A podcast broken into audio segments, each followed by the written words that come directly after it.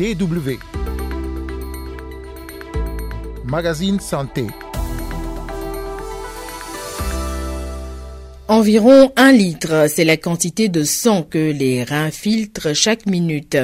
Et quand ils se retrouvent pour une raison ou une autre dans l'incapacité d'éliminer les déchets du métabolisme, on parle d'insuffisance rénale, un problème de santé qui touche également les enfants. Nous irons en Centrafrique où de plus en plus d'enfants sont concernés.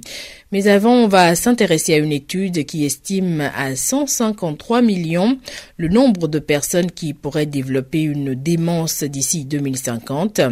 En cause, le vieillissement de la population mondiale, mais aussi l'explosion de quatre facteurs de risque. Le tabagisme, l'obésité, l'hyperglycémie et le faible niveau d'éducation. Carole Assignon au micro, vous écoutez le magazine Santé. Bonjour à toutes et à tous.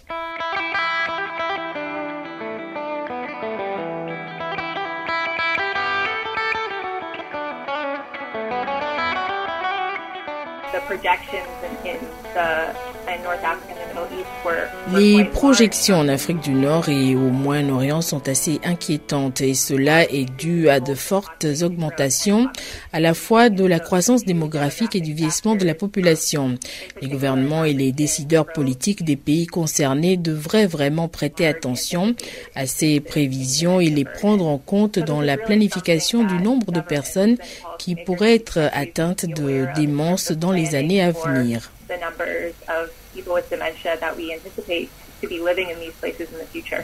Emma Nichols travaille à l'Institut for Health Metric euh, and Evaluation de l'Université de Washington aux États-Unis.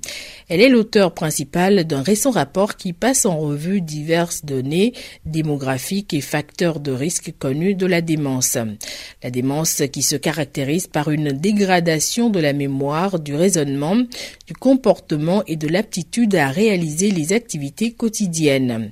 Le rapport met en garde contre une augmentation des cas de démence dans certaines régions du monde d'ici 2050 si rien n'est fait pour y remédier. 153 millions de personnes devraient vivre ainsi avec la démence dans le monde contre 57 millions en 2019. Et c'est en Afrique du Nord, euh, en Afrique subsaharienne orientale et au Moyen-Orient que les plus fortes croissances sont pronostiquées.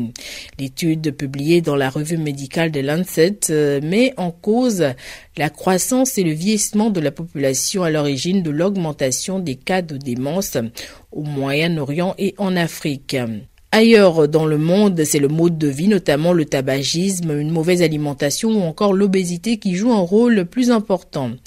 Le docteur Karen Harrison Denning, euh, responsable de la recherche chez Dementia UK, explique que les changements démographiques dans les populations d'Asie, d'Amérique du Nord et d'Europe occidentale auront également un impact. Ces régions connaissent actuellement un vieillissement important de leur population. Dans le monde universitaire, nous parlons de pyramide des âges. En bas de la pyramide, ce sont les jeunes. Puis au fur et à mesure, on monte les étages de la pyramide vers les populations plus âgées.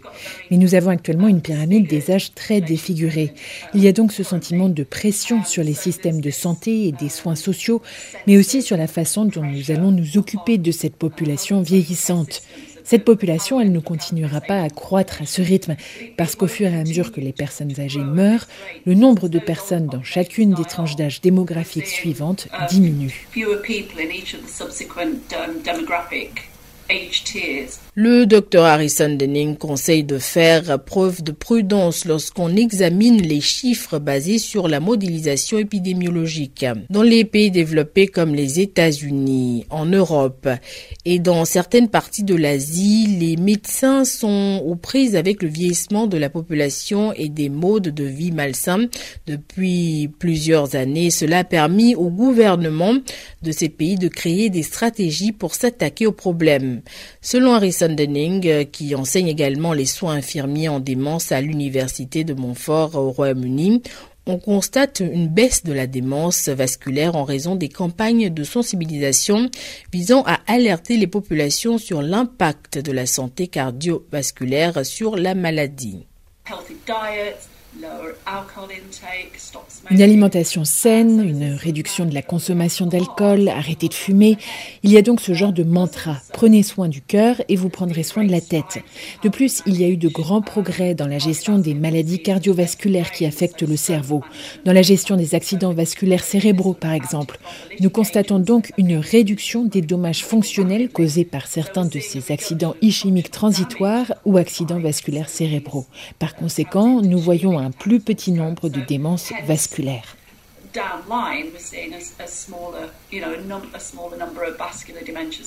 Mais Harrison Denning précise par ailleurs que la COVID-19 a eu un impact négatif sur les patients souffrant déjà de la maladie dégénérative du cerveau et leurs familles. Ainsi, dans certains cas, les personnes atteintes de démence ont régressé car elles étaient de plus en plus isolées.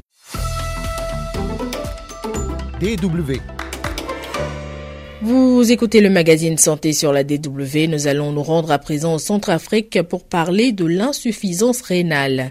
Il s'agit d'une maladie grave qui entraîne une détérioration graduelle de la capacité des reins à filtrer le sang et à excréter certaines hormones. Par conséquent, les produits du métabolisme et l'eau en excès passent de moins en moins dans l'urine et s'accumulent dans l'organisme. L'insuffisance rénale touche également les enfants et peut être asymptomatique, ce qui augmente les risques. L'un des premiers symptômes qui doit toutefois alerter est la baisse brutale de la quantité d'urine. L'enfant développe alors des œdèmes et gonfle. En Centrafrique, aux difficultés liées à la prise en charge des enfants souffrant d'insuffisance rénale s'ajoutent d'autres problèmes, comme nous l'explique Jean-Fernand Coina, notre correspondant à Bangui. Nous sommes au centre des urgences du complexe pédiatrique de Bangui. C'est ici que Priska a emmené son fils pour des soins après avoir tenté sans succès de le soigner à la maison. L'enfant a mal au ventre, il vomit tout ce qu'il mange. Nous avons essayé de lui donner des médicaments avant de faire les examens, mais ça n'a pas marché et j'ai décidé de l'amener à l'hôpital. Mais quand l'enfant fait la fièvre et développe ses maux, qu'est-ce que vous lui donnez à la maison? Je lui donne de l'artéméter associé au paracétamol ainsi que du flagile à cause de ses maux de ventre. Administrer des soins aux enfants avant de les emmener dans les centres hospitaliers, la pratique est courante. Mais il arrive que certains enfants arrivent dans un état critique à l'hôpital et meurent de complications, surtout quand il s'agit d'un problème de santé sérieux comme une insuffisance rénale. Le docteur Vanessa Iris Gaspillé-Soni explique. Les maladies rénales chez les enfants se manifestent le plus souvent par euh, la survenue d'œdème qui peut être euh, une bouffissure euh, du visage d'installation progressive, généralisée à tout le corps. Tout le corps de l'enfant se gonfle. Quelquefois, l'enfant peut se présenter dans un tableau de convulsions, de pâleur cutanée aussi. Ces maladies rénales peuvent se manifester par euh, les signes d'autres euh, maladies parce que quelquefois, l'évolution de ces maladies peuvent se compliquer d'insuffisance euh, rénale. Docteur Vanessa Iris Gaspillé-Soni pointe du doigt certains comportements à risque comme l'automédication qui peut être dangereux pour les enfants souffrant d'insuffisance rénale.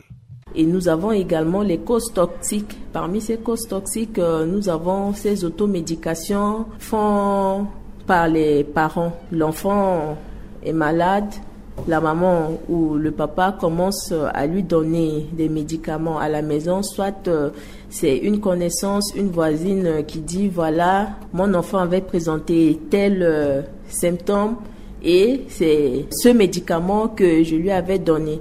Donc ça aussi, ça peut se compliquer d'insuffisance rénale et nous attirons également l'attention des parents sur euh, les médicaments traditionnels parce que on ne sait pas. Là où le médicament est métabolisé, on ne sait pas si c'est au niveau rénal ou bien c'est au niveau hépatique, donc euh, ça impacte euh, également. La plupart des mamans que nous recevons, elles commencent par donner des traitements traditionnels et quand on part euh, pour investiguer, ces enfants également présentent des problèmes rénaux. Le tableau ainsi présenté n'est pas rassurant et complique la prise en charge des jeunes patients. À cela s'ajoute le coût souvent élevé des soins, le centre d'hémodialyse non opérationnel, le plateau technique qui ne répond pas aux attentes et le manque de néphrologues et pédiatres dans le pays. Par ailleurs, il n'est pas toujours simple pour le personnel médical de poser un diagnostic.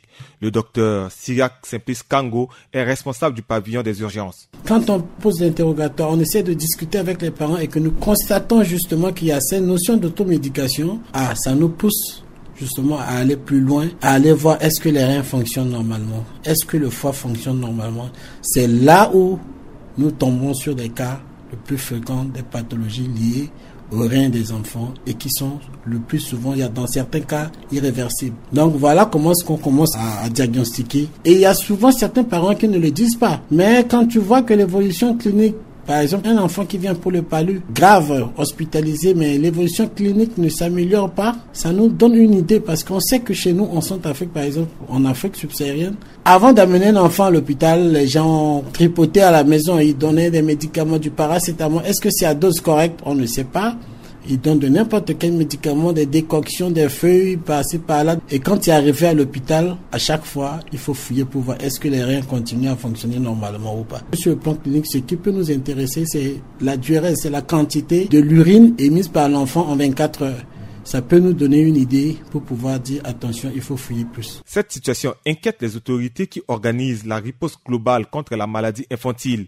Seulement, les ressources dédiées à la santé sont en baisse considérable et les parents doivent compter sur leurs propres moyens pour l'évacuation sanitaire des enfants souffrant d'insuffisance rénale en espérant qu'un jour, le pays dispose de spécialistes et du plateau technique adéquat.